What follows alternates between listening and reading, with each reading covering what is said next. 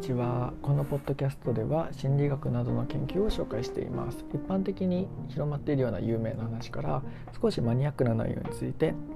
元の論文や本などを読んで面白かったものを紹介したいと思います。ということでだいぶ月が空いてしまいましたが第4回になっております。今回は発達的な発達心理学的な観点から一つ紹介したいなと思います。紹介する前に発達っていうものですね。どんなものなのかっていうことをちょっと整理しておくと、まあ、発達ってイメージで言うとどんな感じですかね。成長って言葉が最初に思い浮かぶかなってなんとなく思うんですが成長っていうと新しくできるようになることみたいなイメージですかね。実際まあそこら辺の研究っていうのはあって例えばあのピアジェっていう有名な発達心理学の研究者はですね論理的な思考の獲得新しくできるようになるっていうことがどういった発達的法則があるのかみたいな理論を出しているんですが論理的な思考はですね小学校ぐらいはだいたい具体的な物事だったら論理的に思考ができると。で中学校以降に抽象的な物事も論理的に思考ができるようになっていくというようなことが言われています。例えば算数イメージすると算数の例えばみかんとりんごについてですね。みかんが80円りんごが100円だったとした時にみかん3個とりんご2個買ったら合わせていくらですか？っていうようなものがあったりしたなと思います。ただ中学校とかになっていくとですねあのそれがりんごとかみかん出てこなくなりますよね。それは次のステージに行ってるっていうような考え方なんですかね。そんな感覚で捉えるといいと思いますがその代わりにりんごとみかんが出る代わりに文字アルファベットが出てきますよね。A とか B とか X とか Y とか。さっきの話だったらりんごとみかんの代わりに 3A A イコール 80B イコール100の時に 3A 足す 3B 3A 足す 2B イコールハテナみたいな形でなってくると思うんですよ。まあ、そんな形で、あの、具体的な物事以外でもイメージをすることができるようになっていくんじゃないかそんな風な理論を出していったりします。まあ、こういうふうに、まあ、できなくなできなかったものが今まであこれからどんどん成長年齢をに従ってできるようになっていくその過程だったりその法則っていうものを理論化していくっていうのももちろん発達心理学の研究なんですけどこの成長できないことができるようになるだけじゃなくて実際はですね例えば逆にできないこできたことができなくなるっていうこともあっていくんですね。でそれに伴ってどう思考が変化していくかだったりどう考え方変わっていくかっていうことももちろんあるわけですよ。そういった意味で、まあ、成長って言葉よりも個人的には変化っていう言葉の方がいいんじゃないかなって思っております。そうすると発達を変化って捉えると生まれてからその新しいことができる獲得っていうものも含めてさらにでき今までできたものが年齢に従ってできなくなっていく例えば体力が衰えてきてそこからできたことができなくなっていってそうすると考え方が変わったりとかするというような形ですね。自分の将来の夢が変わっていったりとかもしますよね。自分の実力を知っていくことでできなくなっていく。ある意味イメージができなくなっていくわけじゃないですか、まあ、そういった形でできないことも含めていくっていうことで考えると個人的には成長よりも、まあ、変化発達を変化で捉えるっていうのがいいんじゃないかなと思っております。ちなみにこの発達を変化で捉えて生まれてから死ぬまでの心の過程っていうのを見ていくっていうのが障害発達心理学っていう考え方になります。発達心理学の中でもそういったふうにより枠の広い考え方ですね。はい。まあ、そんな中で今回はですねあのタイトルが「成長するとできなくなること2匹の猿の顔を見分けられるか」ということで、まあ、できなくなることですね。それを扱う研究になります。この発達の中でも知覚心理学的な知覚の発達的観点っていうものですね。ものの見え方に関する発達的な観点というものになります。パスカリスさんっていう人の論文なんですが2002年の論文で「サイエンス」っていうあの聞いたことありますかね。その論文のものです。で、えっと、論文、まあ、サイエンスとかって結構短い論文が多くてでこれも研究報告っていう形で細かい手続きとか別途参照って書いてあるんですけど、まあ、参照どこなんだろうっていう感じでちょっと手続き細かくはちょっと見てないんですがこの論文の中で出ている話からあの説明というか紹介したいなと思います。これ3ページぐらいで短い論文なんですよね。はい、で今回のまあタイトルにもあるように2匹の猿の顔を見分けられるかということであの私たちってあの例えば人間の顔大人の日本人の顔とかだと見分けることできると思うんですよ。さっきああの人さっき道で会った見た人だ見かけた人だっていうふうに見たりとか見分けたりとかできますよね。ただ一方で多分例えば猿猿が動物園のその最初に猿山見て猿この猿面白いなって見てた猿がいるとするじゃないですか。でしばらくあの別のルート行ってゾウさんとか見た後にまた猿山戻ってきた時に同じ猿見つけられるかって顔だけで判断するのは多分難しいと思うんですよね。だから体格がやたらでかいとかあのそういう特徴があるかもしれないですけどそれ以外で顔だけで純粋に判断するって結構難しいと思うんですよね。このこれって実は赤ちゃんとかだとうまくできるんですね赤ちゃん6ヶ月児ぐらいだと見分けることできるんですよ。このこれが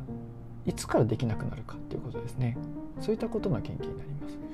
でこの論文で紹介されている先行研究イントロダクションの部分で紹介されている先行研究だとですねあの顔じゃなくてスピーチ音言葉の音節っていうものシラブルっていうんですけどその音節の弁別は4ヶ月から6ヶ月ぐらいの間の赤ちゃんだと自分の母国語ネイティブ語でも非ネイティブ語でも両方ともうまく弁別ができるらしいんですよ。ただ一方で10から12ヶ月後ぐらいになるとあの自分の母国語しか多分まだ話せないと思うんですけどねあのネイティブ語の弁別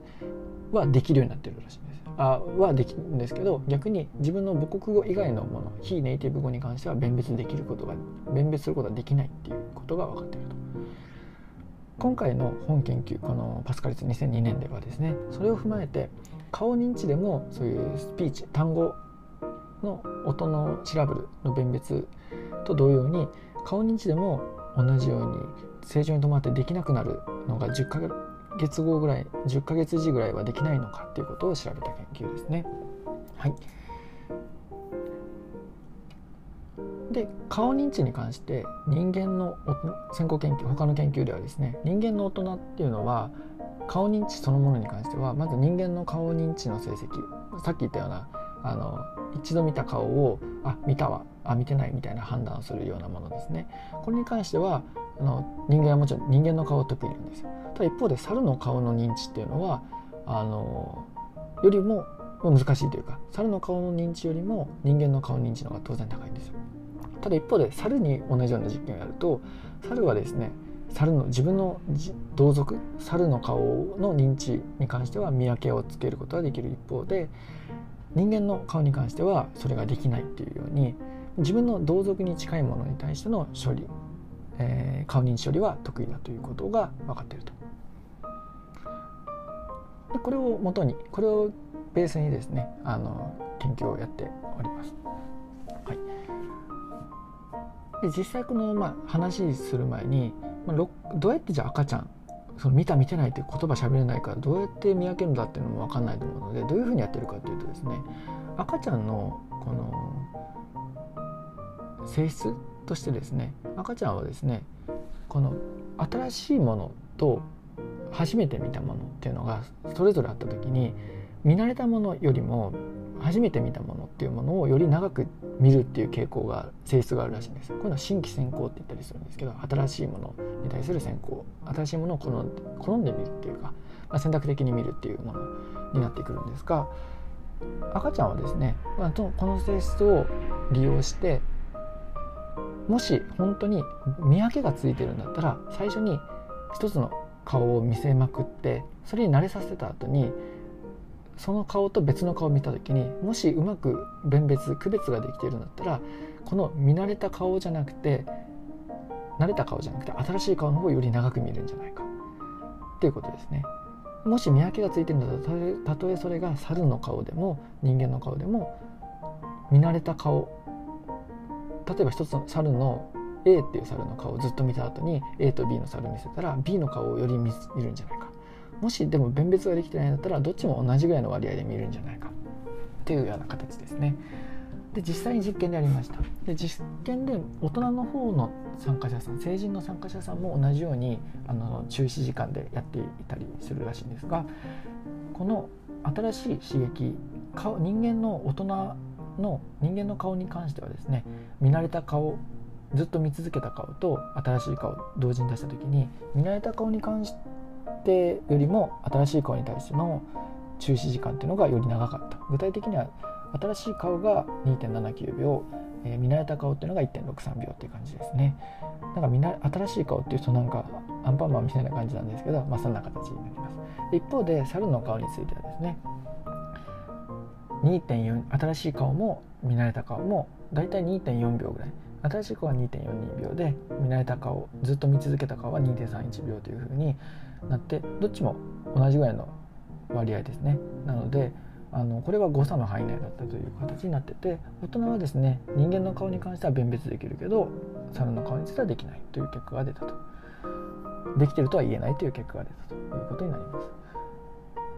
じゃあ一方でじゃあ6ヶ月時どうなるかっていうと6ヶ月時ですねあの大人あこれはあの大人の方はですね5秒間の中止時間測定したんですけど6ヶ月時は10秒間であの測定したと。その時に人間の顔については新しい顔に関しては4.5秒で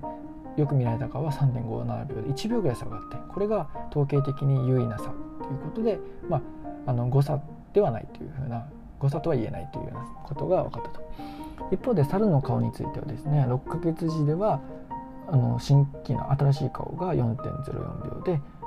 見られた顔ずっと見続けた顔は2.31秒2秒ぐらい違うわけです。1.7秒ぐらい違うのでこちらも同じようにうまく辨別ができていると。つまり6ヶ月時は猿の顔も人間の顔も区別ができていたという結果になっていたと。一方でじゃあ9ヶ月時。